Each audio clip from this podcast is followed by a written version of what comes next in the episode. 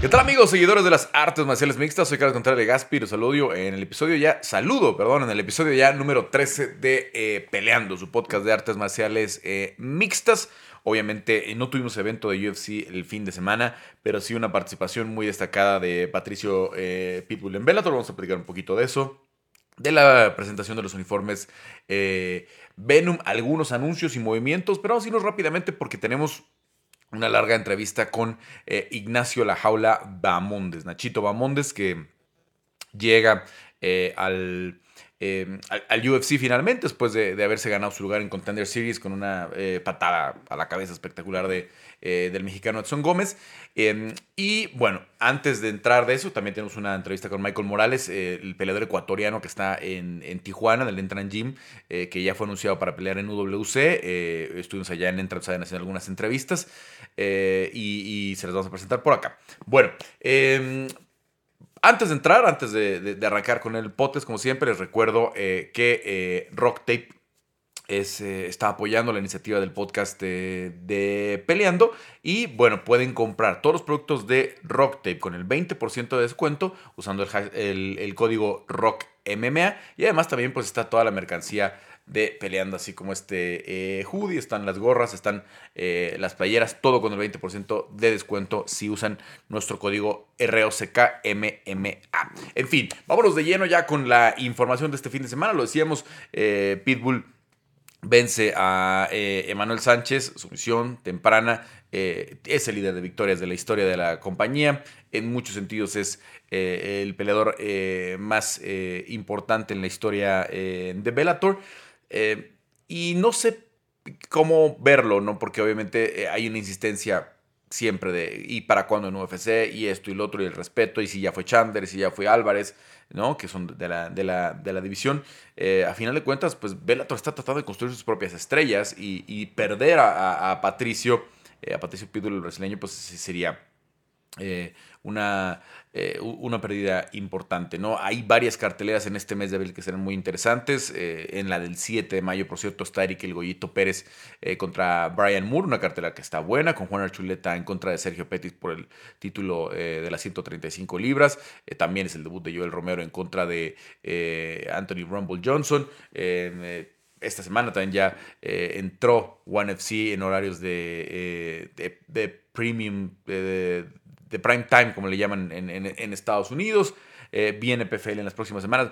Va a haber varios eventos interesantes más allá de lo que vemos dentro del UFC y estaremos platicando eh, lo que sea eh, relevante y lo que alcancemos también a ver, ¿no? Porque para muchos de esos contenidos es difícil acceder de forma legal en Latinoamérica y pues por mucho esfuerzo que hagamos, la verdad, este, ya tenemos mucho, ya tenemos mucho contenido nada más con lo que nos da el UFC. Entonces a partir de ahí vamos a estar platicando de muchos otros temas, obviamente siguiendo a los mexicanos, a los latinos y a las estrellas, ¿no? Como Verdun, como Pettis, como McDonald, como Emiliano Sordi, que están en, PFL, Lance Palmer, Kala Harrison.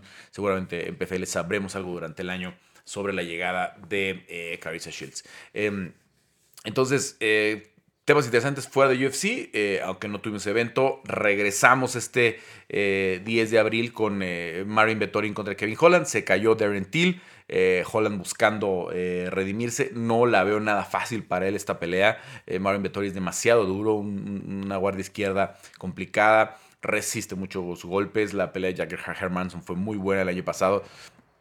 Y creo que Vettori está muy cerca de, su revancha, ¿no? con, con, Israel Adesanya en algún punto, ¿no? ¿no? No sé qué tanto le dé hacia arriba vencer a Kevin Holland, que sí le daba eh, vencer a Darren Till por el nombre, porque además Darren Till traía ya un pleitito ahí casado en redes sociales con, con Israel Adesanya.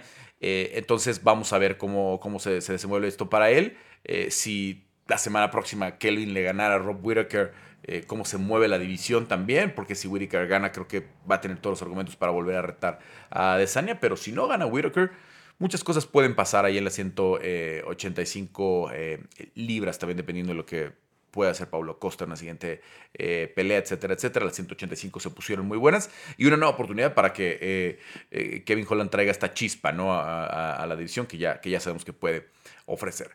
Em, esa es una primera parte de, la cartelera. Obviamente, John McDessie enfrentando a Nachito Bamondes. Ignacio es un peleador muy, eh, muy peligroso, ¿no? Con mucho alcance para las 155 libras, eh, con un striking muy afinado, eh, con una buena defensa de lucha. Entiendo a los fans mexicanos que decían, no, pues es que los mexicanos les pusieron rivales muy difíciles y a Nachito un bulto. Bueno, Edson Gómez es, nacido en México, ¿no? El, rival de, de Nachito. y pues este, pues técnicamente no, no, este, no me gustaría eh, hablar eh, mal de él. Claro que lo conocemos poco, ¿no? Claro que lo conocemos poco. El Pelen King of the Cage es campeón de King of the Cage. Eh, en una edición extraña, es el Super Welter, no sé cuánto sea el Super Welter en King of the Cage. Yo no había escuchado la división, pero hay que recordar que ellos hacen la mayoría de sus eventos en California y en California tienen eh, algunos, este, eh, la, comisión ha permitido algunos pesos eh, intermedios entre el ligero, el welter y el, y el peso medio. Entonces, bueno, un corte difícil para él. Lo vimos en, una forma sí complicada, pero es un peleador peligroso, es un peleador que tira bombas, es un peleador eh, que estaba buscando terminar la pelea de un, solo golpe y, que podía haberlo hecho. Nacho tiene muy buena técnica, eh, ha desarrollado su carrera entre México, eh, Chicago, en México peleando, ¿no? En promociones como Combate Extremo, como Lux, donde fue campeón ligero eh, y creo que ahí eh, es, eh, es, un momento importante ¿no? en, en, la carrera de, de, Nacho. Me tocó verlo por primera vez en combate extremo, todavía muy chavito, rapado, se veía muy, muy jovencito cuando, cuando me tocó verlo en Monterrey por primera vez. y luego ya la madurez que, que, mostró en la pelea de Hugo Flores en, en, Lux, creo que me convenció ya la variedad de su striking, la, la, la, la buena defensa también. Me convenció de que estaba para más, ¿no?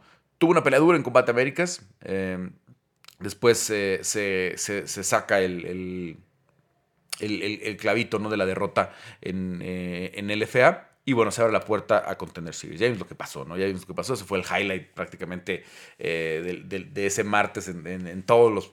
estaba yo en Estados Unidos, me tocó verlo en ESPN en todos lados, porque obviamente fue una patada espectacular que emocionó mucho a Dana White y a toda la gente del, del UFC. Entonces, eh, buena, buena, buena acción la de, la de Nacho y se gana esta eh, oportunidad contra John McDessie, un peleador eh, veterano con récord largo, que también le gusta entrar, que tiene muchos recursos. creo que es algo que tiene que ver mucho con, Mike Valle, ¿no? Que, que, le he dicho, ¿sabes? Que hay que buscar rivales de nombre, ¿no? Rivales que estén en nuestro rango de una pelea que podemos ganar pero que sean un nombre. Así construyeron un poquito eh, ya la parte de, arriba, ¿no? Cuando, cuando, cuando, cuando Yair eh, pide a BJP, ¿no? Después eh, Frankie Edgar, ¿no? Que sabemos que la de Edgar fue la única derrota que tiene en, en, UFC Yair, pero al final de cuentas es esas peleas que piensas que puedes ganar y al ser un peleador con experiencia te puedan dar una, un, más nombre, ¿no? Que, enfrentar tal vez a un novato, que enfrentar tal vez a un peleador con poca, con poca experiencia. Pero en fin, ya platicamos mucho de eso. Vámonos con la entrevista que nos dio Ignacio Lajaula Bamondes, pues ya en la semana de, su combate allá en el GFC Apex este sábado. Bueno, eh, ya estamos con Ignacio La Jaula Bamondes, eh, chileno, debutante eh, este 10 de abril en, la jaula del UFC Apex. Nacho, eh, ya pasaste como que toda esa parte de los nervios, ¿no? ya, son muy similares las condiciones que vas a tener de lo que tuviste en el, en el, contender. Pero ¿cómo ha sido diferente este campamento ante ya un veterano como eh, que sabemos que le gusta el intercambio? Entonces puede ser una pelea muy divertida, puede ser una pelea que la gente eh, disfrute mucho. Eh, en verdad el, el nivel es distinto, entonces este, este campamento ha sido totalmente es distinto mentalmente, físicamente. Hemos llegado a lugares donde nunca antes habíamos llegado en el entrenamiento. Eh, como se dice por ahí, te hemos tenido que excavar súper hondo para sacar lo mejor de mí. Y, nada, pero eso es lo que me mantiene feliz y, emocionado por esta nueva etapa de mi carrera, que eh, va a ser algo que va a estar desafiándome siempre. Entonces, feliz, sí es distinto la preparación que uno hace para una pelea tan grande como esta, pero pero me encanta. Eh, obviamente sé que el escenario ideal hubiera sido eh, debutar en Chile en algún, en algún momento, ¿no? Eh, ante tu gente, pero ¿cómo te sientes de cómo se han dado las cosas hoy? ¿No? Este, todo el mundo te vio en, esa patada en, en, todos Estados Unidos, la pasaron en, yo, estábamos allá en, Las Vegas y todos los noticieros en la noche lo pasaron, en las redes sociales se hizo muy viral. Eh, ¿Qué opinas de, este momento en el que te toca llegar, de tu madurez como, como peleador, ¿no? todo lo que has aprendido? Ya pasaste por ser campeón de Lux, ya pasaste por Combate Américas, por la prueba del, del Contender Series y hoy pues creo que, al menos desde mi punto de vista, llegas mucho más maduro, más completo como peleador, ¿no? Sí, no, eh, ahora es el tiempo, es el, timing perfecto. Dicen, eh, siempre se me han enseñado desde chico que los tiempos de Dios son perfectos y, yo creo que no pudo haber sido eh, un tiempo mejor. Me siento bien, estoy en, mi mejor edad, estoy en mi mejor forma física, estoy en el mejor lugar donde podría estar entrenando y, y perfeccionándome. Entonces, yo creo que es el momento, es el momento. Estamos listos para el UFC y estamos listos no solo para eh, estar de pasada, sino para llegar y, y, causar el terror, reinar en, los 155 y con el tiempo subir a 170. E, es una división con mucha profundidad, ¿no? Las, las, eh, las 155 eh, libras. vemos el caso, por ejemplo, de Mar Morales, que tuvo que bajar a 145 porque es una escalera altísima, la de 155. Hay tantos peleadores que se ve complicado. ¿Cuántas peleas te gustaría hacer eh, como para definir, decir, a ver, aquí hay un camino al campeonato o ya de ahí nos vamos a hacer un par y, el plan final, como dices, es ir a 170? No, o sea, yo voy a hacer mi trabajo en 155. Yo voy a ir y voy a romper historia en 155. No importa quién esté en esa categoría, yo voy a llegar y voy a voy a hacer mi nombre ahí en 155 y ya con el tiempo, como hacen los campeones, ya con mi cinturón de 155 voy a subir a 170. Pero eso no va a ser dentro de tres años, dos años más. Eh, pues muy bien, muy, bien la, mentalidad. Hablando de eso, me acuerdo, pues llegaste y, alguna gente en los videos que yo publicaba decía, este, qué alzado, ¿no? Eh, cuando dijiste, no, yo sé que Dana White va a amar mi estilo porque soy espectacular. Y llegaste y lo cumpliste. ¿Qué hacer en este caso este, para mantener eh, el, pues el hype, ¿no? Como le llaman eh, en, inglés, de que no solamente los chilenos y los latinos te quieren ver, o sea, ya los estadounidenses, cuando les pasen eh, el highlight reel de lo que hiciste en México, de lo que hiciste acá en, en, Contender Series, pues van a decir, wow, este, este chico trae un estilo que puede ser espectacular.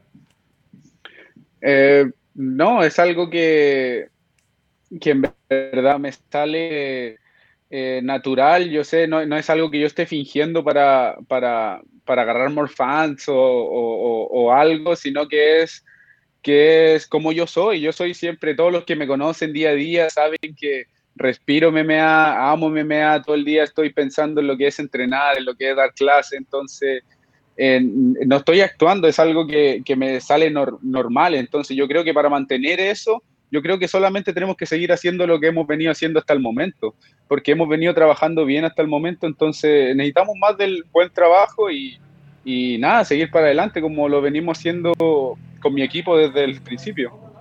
Em, obviamente la gente que sabe que, vienes de, una muy buena escuela de striking, de muy buen, eh, desde Chile, ¿no? Que, que, traes un muy buen striking, que Mike es principalmente un coach eh, de striking, comentarios negativos luego, luego. Cuando le pongan un luchador, se va a meter en problemas. Hablen un poco de tu lucha, de, cuánto has trabajado en Chicago, pues ya estos cuatro o cinco años que has estado allá. Se van a llevar mucha sorpresa. Se van a llevar mucha sorpresa. Todavía no ha llegado un luchador que me ha podido testear eh, en mis peleas, por eso no lo, no, lo he demostrado mi, mi lucha, pero no soy solo un striker. No, puedo, decírselo yo, pero tienen que verlo. Así que no se pierdan la pelea del 10 de abril. Muy bien, Nacho. Oye, eh, ¿qué, te dice Mike? Obviamente no podemos revelar mucho de la, de la, eh, de la estrategia, pero una pelea que les gustaba, ¿no? Con un veterano, alguien que la gente conoce, ¿no? Y alguien que, puede eh, prestarse a, tu estilo, ¿no? Que también va a querer salir a intercambiar, que también va a querer salir a, tratarte de noquear y que obviamente se va a prestar para que la pelea sea buena. No, el coach está eh, muy tranquilo, él sabe, eh, él confía en mí y sabe las capacidades que tengo, entonces, y sabe también mis desventajas, entonces sabe cómo empujarme hasta, hasta, hasta mi límite y, seguir escarbando ahí para abajo. Entonces, no, él está muy contento con esta pelea, es una pelea que es muy buena para nosotros, con un peleador muy bueno, una pelea peligrosa ya que es un veterano y, y es algo que no, uno no puede dejar de lado, que es la experiencia. Entonces, es, algo bueno, esperábamos una pelea así y, se dio, entonces ahora es el momento de capitalizar las oportunidades y, ir para adelante y seguir acumulando victorias. Yo sé que ahorita todos dicen, este, quiero pelear mañana, ¿no? Si, si salgo bien y me dan otra pelea para el siguiente sábado, yo la agarro. Eh, porque así ha sido el año de la pandemia, ¿no? De, peleadores que se cae una, entran y, así. Pero, em, ¿cuál, ¿cuál, sería el plan, ¿no? Eh, para tomar, digamos, el 2021 eh, correctamente y decir, queremos hacer tres peleas, queremos plantear bien los campamentos, ¿no? Porque eso es lo ideal, ¿no? Obviamente hay peleadores que, que, han resuelto muy rápido y han ascendido como lo de Kevin Holland el año pasado y así, pero lo ideal es planear bien, poder estudiar al oponente y hacer un campamento completo, ¿no? ¿Cuál es, cuál es tu plan?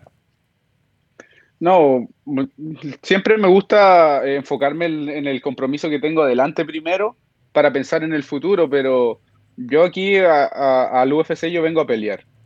Yo no vengo a, esperar cinco meses, seis meses sin pelear. Yo vengo a pelear. Si puedo estar peleando cada tres meses y mi cuerpo me lo permite y mis entrenadores ven que estoy en necesidades para entrenar, yo quiero pelear. Eh, me imagino, después de lo de McDessie, querrás seguir en esa línea, ¿no? Peleadores ya conocidos, ¿no? Eh, más que eh, pues con, prospectos jóvenes, porque tú ya llevas un buen rato entrenando al, máximo nivel y tienes compañeros con mucha experiencia, como Horacio, como Belal, obviamente Yair, que estuvo mucho tiempo con ustedes, ¿no? Que, ya han estado un buen rato ahí, ¿no? Sí, no, y algo que, como peleador me han hecho evolucionar también, solo eh, estar ahí con Belal, compartir con Belal, eh, que es un peleador muy experimentado y muy ordenado en todo lo que es su entrenamiento y en su vida. Entonces yo siempre trato de agarrar lo mejor de ellos, de la gente que sabe más y, aplicarlo a mi estilo y, aprender de ellos, aprender de ellos también.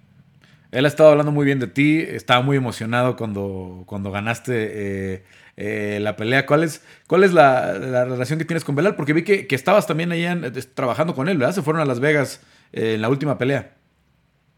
Sí, no, con Belal somos muy, muy buen amigos. De hecho, en mi training partner siempre entrenamos juntos eh, en la clase. Entonces, en verdad hemos hecho muy buena amistad con él. es una persona muy buena, aparte de pues, ser buen peleador que que ah, para mí que es lo que más importa es que sea una buena persona y, y Belal es una de las mejores personas como amigo, como, como deportista, e, es una persona que tiene mucho que entregar a la MMA y a su nueva generación, entonces feliz de compartir todos los días de entrenamiento con él. Yo estuve platicando con Horacio después de la pelea, obviamente, pues nos quedamos todos como preocupados porque eh, es muy difícil. Yo sé que a lo mejor la gente no conoce también como tú conoces a Belal, eh, yo lo conozco poquito, pero verlo llorar, ver, ver los gritos que estaba pegando, pues yo sí me preocupé porque dije, no, no, esto no se puede fingir, y menos un tipo como Belal. ¿Qué pasó por tu cabeza cuando viste este, eh, eh, pues este piquete de ojo que tuvo con Leon Edwards? Eh, porque pareció una lesión seria, ¿no? Sí, no, bueno, nosotros lo que con Belal vemos que Belal es un peleador que nunca se queja de nada. En entrenamiento, él puede estar muy dolido, puede estar muy cansado, pero nunca se queja de nada. Entonces cuando los vimos gritar así, yo dije, yo primero no había visto bien lo que había pasado, lo vi en el piso y de repente digo, ¿qué pasó? Cuando veo que eh, estaba sangrando del ojo y empezó a gritar, yo dije, no, esto es serio, es algo serio. Entonces ahí nos empezamos a preocupar un poco, pero gracias a Dios su ojo está bien, todo está bien y, prontamente va a estar listo para poder subir a la jaula de nuevo. ¿Cómo, lo han visto? ¿Ya está entrenando normal y todo? Sí, sí, sí, sí, ya hoy día entrené con él en la mañana. No, perfecto, y qué, y qué buena noticia, ¿no? Eh, y nada más para cerrar el tema en esa situación, ¿qué piensas tú de los guantes? ¿Te ha pasado a ti alguna situación así? Porque eh, obviamente todo el mundo tiene ideas de pueden hacer esto, pueden hacer lo otro. ¿Cómo, crees que se podría solucionar para que no pasen este tipo de cosas en el MMA? Bueno, yo, yo que soy un peleador, un striking, que me gusta pelear con mis manos al frente, también es algo que, que me puede pasar, es mucho, pero en verdad no me pasa porque tengo cuidado con eso es algo que uno tiene que, saber cómo, atacar porque uno no está no está defendiendo la cara, está defendiendo las manos. Entonces, uno tirar las manos hacia el frente eh, es algo que uno tiene que empezar a hacerlo y, tiene que, y por eso nosotros esparriamos con guantes de MMA, eh, hacemos todo con guantes de MMA porque uno tiene que acostumbrarse. Sí, la verdad es que hay muchos peleadores que, tienden a, tirar la mano así, ¿no? Y, a ir midiendo antes del jab, tirar los dedos. Y pues también es, labor por ahí eh, del referee. Pues qué bueno lo, que cuentas, eh, Nacho, eh, que estas siguientes horas previas a, tu debut sean, sean, buenas y pues obviamente estaremos ahí al pendiente de lo que suceda en tu debut. Buena pelea este 10 de abril en contra de John McDessie. Sí, muchas gracias. Ahí va a estar el chileno dando guerra por todo el país de Chile, por toda la gente de Latinoamérica. Ahí voy a estar parado una vez al medio de la jaula a hacer lo que amo, a disfrutar de mi, de mi trabajo y, si Dios lo quiere, salir con la mano en alto una vez más. Así que no se lo pierdan el 10 de abril. Bueno, en el contender no hay bono, pero vamos a ver si ahora sí este, eh, te, llevas, te llevas unos 50 mil dólares. Gracias, Nacho. Dale, gracias a ti, cuídate. Abrazo. Bueno, para cerrar el tema de esta cartelera del, 10 de abril, será la primera con los uniformes eh, Venom. No veremos un gran cambio, eh, un cambio significativo en, la imagen de la, de la, de, la, eh, de la función, ¿no? habrá algunos detallitos ¿no? que, se habrán cambiado. Reebok se mantiene como el proveedor de, de, calzados. todavía vamos a ver la marca Reebok presente dentro de las esquinas. Em, y bueno, ellos se los he venido platicando en algunos espacios, ¿no? Eh, no, no que no esperáramos un cambio radical. No, no hay mucho espacio para moverse. Eh, un trabajo, por ejemplo, con unas promociones como One FC y tampoco es que veamos mucha variedad porque se trata de uniformes, se trata de, de kits para mantener una línea a, todos, ¿no? Si, si, le dieran mucha libertad a los peleadores de escoger cómo lo quiero, cómo lo voy a hacer, eh, etcétera, etcétera, em, ya serían uniformes, ¿no? Eh, eh, acá desafortunadamente es eso, es un uniforme. imagínense nada más si cada futbolista pudiera escoger detalles para su, su, uniforme, pues sería muy complicado, ¿no? Este, si quiere las calcetas de un color o algún detalle de otro, ¿no? Eh, algunas cosas, eh, obviamente, se ven, se ven muy similares en, ciertos sentidos, obviamente con los, con los detalles propios de, de, cada marca. Eh, yo creo que a nivel producción para el año que entra va a evolucionar mucho más, como fue evolucionando el Reebok, ¿no? sé que mucha gente tenía sus comentarios si les gustaba o no les gustaba el Reebok, pero de cómo empezaron con este negro con la franja blanca y el blanco con la franja negra, y el negro nada más para los campeones. A los últimos diseños evolucionó bastante el Kit Reebok en, los cinco años que estuvo con, con el UFC. Entonces, eh, creo que va a ir evolucionando el, Kit Venom. Eh, démosle un poco más de oportunidad, ¿no? A mí la marca en general me gusta bastante. Yo tengo varias prendas de la, de la marca que me gustan mucho. Y, eh, y, creo que el mundo del MMA está muy, muy vinculado eh, con ellos. No, eh, no, por, no por arte de magia, por, por ser Venom, que es una marca querida dentro del mundo del MMA, iba a ser muy sencilla la, la, transición, ¿no? Que todos dijeran, wow, qué padre, hay que irse adaptando. hay algunos detalles que yo sí, por ejemplo, en la presentación usaron a Michael Chiesa, que trae el kit de Italia, que es con los colores de la bandera de Italia, el verde con el rojo, como los colores muy similares a los de México, em, pues yo pensaría que, sí habría que eh, poder adaptar esas cosas, ¿no? Que sea el azul representativo de, los, de, los, equipos nacionales de Italia, porque no nada más es de la selección de fútbol, a veces pensamos siempre en la selección de fútbol, pero así juega la selección de voleibol con el, con el azul, así juega... Eh, yo lo pienso mucho porque eh, tengo también una cultura de, cubrir Juegos Olímpicos, los de waterpolo, o sea, el, el azul el azzurro, ¿no? Que todos conocemos de, Italia. Y, parece cosa menor, pero tienes tu primer, eh, eh, tu primer eh, evento en, en con un estelar italiano, ¿no? Y, y, hubiera sido padre, ¿no? Que, lo vieras con estos colores. Me imagino que el de Mario Vettori va a ser verde con, rojo, como le ha tocado pelear a, Mar, a Mario también con el uniforme Reebok, ¿no? Se adaptaron un poco con algunos países como, como Australia, ¿no? Eh, teniendo un campeón como Alexander Volkanovski, eh, y con Nueva Zelanda, ¿no? Que ellos, pues la bandera en realidad eh, es de los colores de, los mismos colores de, que, de, la, bandera de la Gran Bretaña, ¿no? Que el Union Jack, que se le llama, que no es la bandera de Inglaterra en específico, ¿no? Porque tiene pues también la bandera de Escocia y, la bandera de otros territorios, ahí incluida en el, por eso se llama Union Jack, ¿no? La de, ya sabemos que la de, la de Inglaterra es solamente blanca con la, con la, con la base, con la cruz en rojo. Em, y vas agregando otras banderas del Reino Unido y, por eso la de la Gran Bretaña se, llama Union Jack, ¿no? Bueno, esos colores eran los mismos de Australia y eran los mismos de Nueva Zelanda, ¿no? Se fue adaptando un poquito. Ojalá que, que tengamos esa eh, flexibilidad un poco más y no sé si se pueda resolver eventualmente eh, que de alguna forma eh, puedas hacer un jersey, un kit, un, calzoncillo, una, una licra, donde puedes representar a dos países, ¿no? Eh, donde Brian Ortega puede seguir representando a México y Estados Unidos, ¿no? Donde eh, Belal Mohamed a Palestina y a Estados Unidos. Donde eh, Michael Chiesa a Italia y a Estados Unidos, ¿no? Este, se, me ocurren muchos, muchos casos. Vicente Luque, ¿no? A Chile, a Brasil y a Estados Unidos. Eh, sería interesante, sería interesante que pudieran resolver eso. Eh, a veces en el boxeo se hacen cosas medio burdas, medio, grotescas con las dos banderas enormes y así. Este, no, no me refiero tanto a eso, ¿no? A lo mejor un kit muy neutral que solamente tenga las banderitas, ¿no? Eh, eh, algo por el estilo, ¿no? Porque, porque la verdad es que no es un caso, son muchos los casos de, de, peleadores que representan a, más de una nación y va a seguir creciendo con todas estas migraciones que hay en el, en el mundo. Bueno, eh, esa es un poquito mi opinión. Eh, a mí en general, pues, pues no me parecieron un, cambio significativo todavía, pero creo que sí, sí, sí lo vamos a, ir percibiendo en, en, el futuro. Entiendo a los que no les gustaron, entiendo a los que tienen algunas opiniones, pero la verdad es que eh, no, sé qué, no sé qué esperaban, no sé, no si esperaban algo muy espectacular.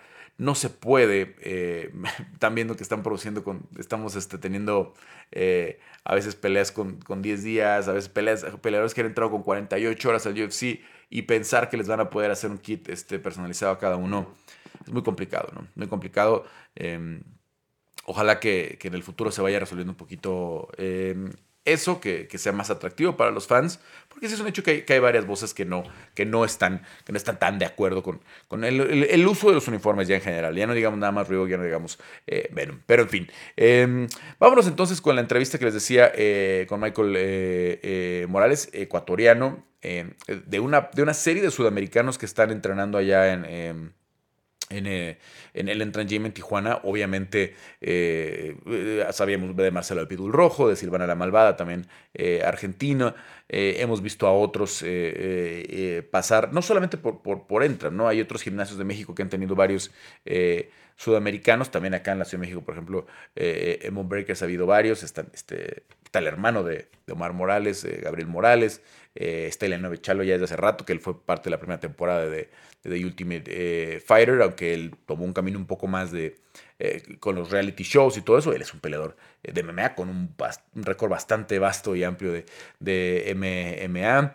hay otro ecuatoriano, Leo, Blasco, que está acá en, la Ciudad de México también, etcétera. O sea, México se está convirtiendo cada vez más en una plataforma por la cercanía a, los Estados Unidos, donde estos peleadores sudamericanos pueden empezar a entrenar a un nivel ya importante, a un nivel relevante, y después buscar la oportunidad de dar el salto a las grandes ligas. Entonces este es el caso eh, de Michael, que ya se anunció para la siguiente cartelera de UWC. Y eh, bueno, pues platicamos con él allá en Tijuana hace algunos días. Michael, pues cuéntame un poquito eh, sobre tus antecedentes. Sé que eras luchador en Ecuador, que tienes una muy buena marca de 10-0. ¿Cómo decidiste pues, pues venir a México a, a seguir creciendo en tu carrera de MMA? Pues eh, decidimos con mis compañeros de entrenamiento, que es Aaron Cañarte y César Abad, que teníamos planeado ya salir de Ecuador, por lo que el MMA no es muy conocido allá en, nuestro país. Entonces decidimos venir aquí a Entran Gym, al gimnasio de profe Raúl, donde fuimos súper bienvenidos. Eh, por el alto nivel que tenía con sus peleadores, eh, tenía muy, un nombre muy sonado en casi toda Latinoamérica, entonces eh, apuntamos acá a México, a Tijuana, para venir a hacer nuestro campamento, entrenamiento y poder este, progresar aquí en México. El coach habla muy bien de ti, de, una lucha muy natural. Eh, obviamente tu récord 10-0 en cualquier categoría es impresionante. Eh, ¿Cuál es tu plan? ¿Cuántas peleas quisieras hacer en México? porque obviamente pues si estás aquí es porque tienes un sueño que es llegar a, las grandes ligas internacionales, ¿no? Sí, pues no, primeramente que me den la oportunidad de, participar en cualquier evento que se pueda dar aquí en México, eh, poder demostrar eh, mi talento, demostrar todo lo que he venido entrenando, el sacrificio que he hecho. Para que me den una oportunidad de progresar aquí fuera del país mío y lograr mis objetivos, lo cual es llegar a una gran empresa. Eh, obviamente tenemos todos una referencia muy importante con, con, con, Chito Vera del Ecuador, pero ¿cómo está la escena del MMA en Ecuador? Porque Chito lleva muchos años que, que no entrena allá, ¿no? O sea, ¿cómo está la escena hoy entre cuántos fans hay, cuántos gimnasios hay, eventos? ¿Cómo está la escena en Ecuador? En Ecuador el MMA ha venido progresando lentamente, como por, por decirlo así, por lo que eh, las artes marciales y el nivel de conocimiento de las personas que lo han, lo han practicado y lo han realizado en Ecuador es muy bajo.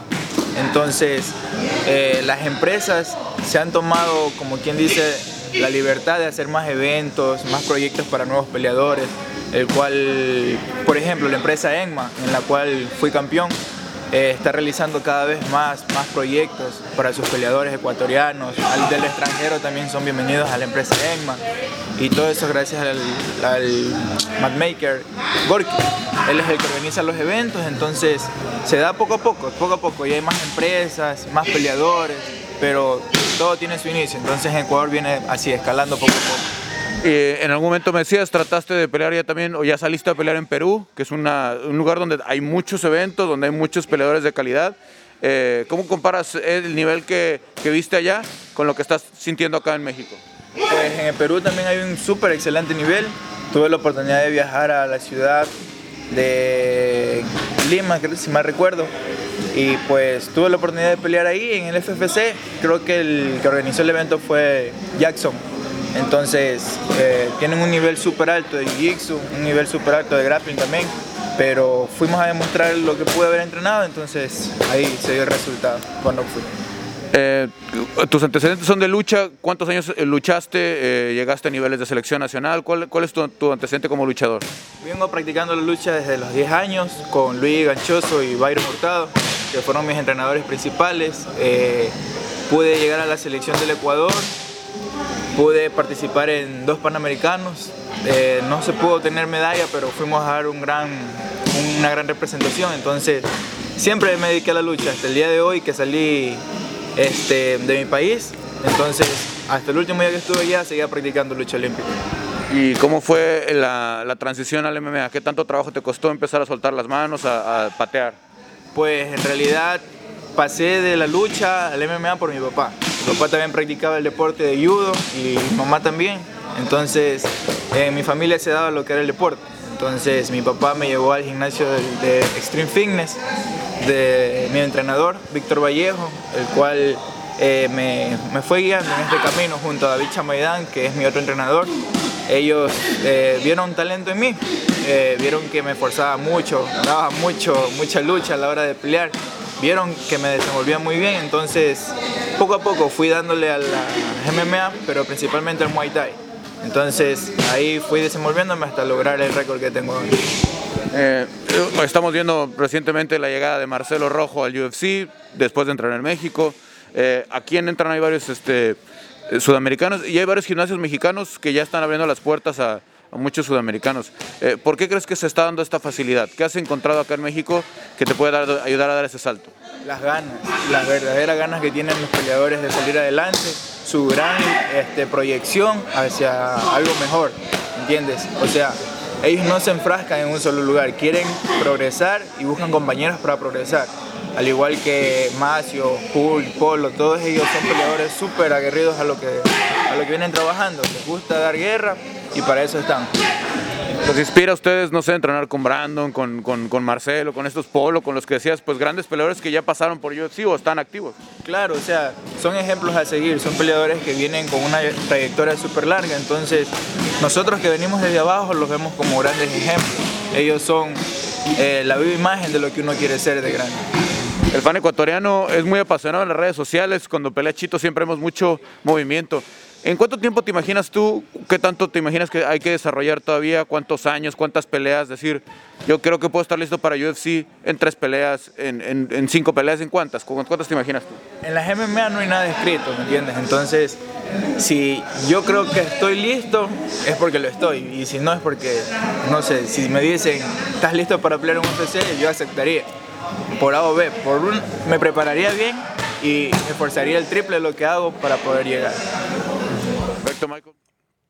Bueno, estará enfrentando a Romario Orozco, hablando de, Leo Blasco, también estará eh, peleando, es que dos ecuatorianos están en la cartelera de UWC el próximo 24 de abril, donde por cierto la semana pasada platicábamos con eh, José Luis Verdugo, que enfrentaría a Edgar Escarga, sale Escarga y va a ser eh, reemplazado por el Raptor Barahona, el Raptor que viene de pelear el fin de semana pasado en el estelar de, de Icon, una pelea cerrada en contra de Chatatuska, Brock Weaver, que recién salió del UFC, vino a pelear acá en Los Moches, Sinaloa, eh, para em, pues buscar eh, retomar el rumbo en su carrera. No le fue nada bien en el UFC, tuvo esta victoria con Casula, pero que bueno, pues sabemos que fue por la descalificación. En fin, eh, hasta ahí el podcast de esta semana. Tenemos mucho contenido, obviamente, para venir la próxima. Vienen debuts interesantes, viene el, debut de eh, Guadalupe Lupita Godínez para la cartelera del, del 17, el 24, muchas cosas alrededor de este primer evento con público al 100%. Vamos a ver cómo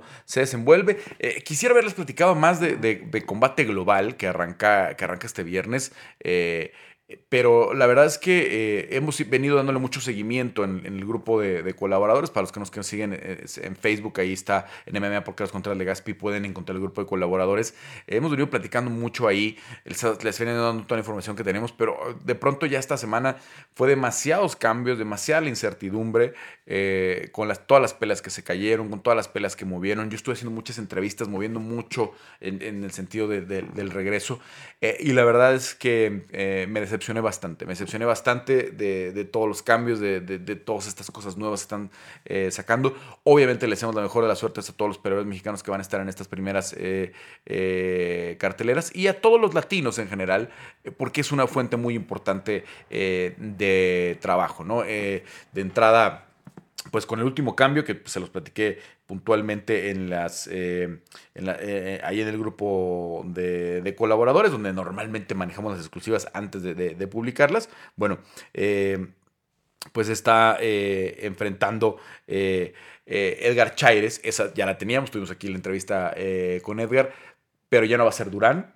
Tuvo un problema da positivo por COVID y va a ser eh, Mofi Monterroso, el, rival, por el cinturón ahora norteamericano de las 125 libras. No sé qué significa eso. En boxeo, pues llega a haber así cinturones continentales y cosas así. Acá en México, normalmente cada promoción tiene un solo campeón. No sé si esto implica que vayan a ser otro campeón de las 125 en el futuro en combate global. No sé, no sé qué represente. Si es parte de este nuevo cambio de la etiqueta de combate Américas y combate eh, global. Si también puedan hacer un cinturón sudamericano no, no, no sé que, venga en el futuro. La pelea pinta bien, Edgar, es un muy buen peleador, eh, pero con el corto aviso la, gran duda es si Mofi eh, va a poder dar el, peso y va a poder competir por este, por este cinturón. Tenían varios planes de peleas de, campeonato para este fin de semana, la defensa de, de Meli Martínez, a final de cuentas eh, se ha venido complicando esa negociación.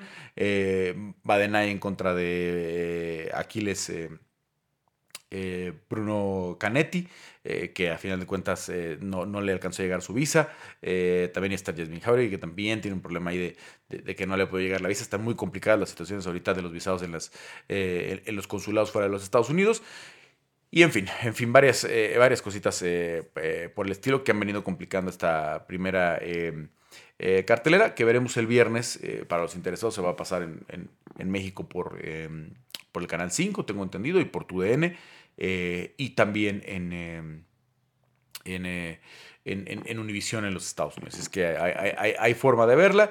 Eh, es, es, buena noticia que, que estén de, regreso. Parece que son 30 eventos este año. Parece que firmaron por 150 eventos. Al menos así lo comunicó la gente de Combate Global. Ojalá que se puedan llevar a cabo porque, como les decía, es mucho trabajo. Mucho trabajo. Son peleas para, para los, los, los latinos y es muy importante. Es muy importante eh, porque no hay eh, todavía una, una, promoción que pueda eh, pues darle chamba a tantos este, peleadores latinos que se hubieran quedado sin trabajo si no hubiera regresado combate global. Muchos ya tomaron su camino, muchos ya están en UFC, muchos ya se fueron a, pelear en Nikon, en Lux, en otras promociones, pero al final de cuentas hay muchos que siguen bajo contrato y por el bien de ellos, ojalá que, que se mantenga el ritmo y que sigan haciendo todos los eventos que tienen planeados. En fin, en fin, hasta acá vamos a, llegar esta semana. Recuerden entrar a rocktape.mx y también em, pues eh, eh, aprovechar el código con el 20% de Rock MMA. Soy Carlos Contreras Legaspi, los espero la próxima semana en el episodio 14 de Peleando. Vamos a ver eh, qué tan largo es, qué tanto, en qué condiciones podemos grabar la próxima semana, porque si todo sale bien ya vamos a estar unas, en unos cuantos eventitos allá cubriendo en Las Vegas, Nevada, lo que viene en, en, este mes de abril dentro del UFC. nos vamos y bueno, pues acá los espero de vuelta.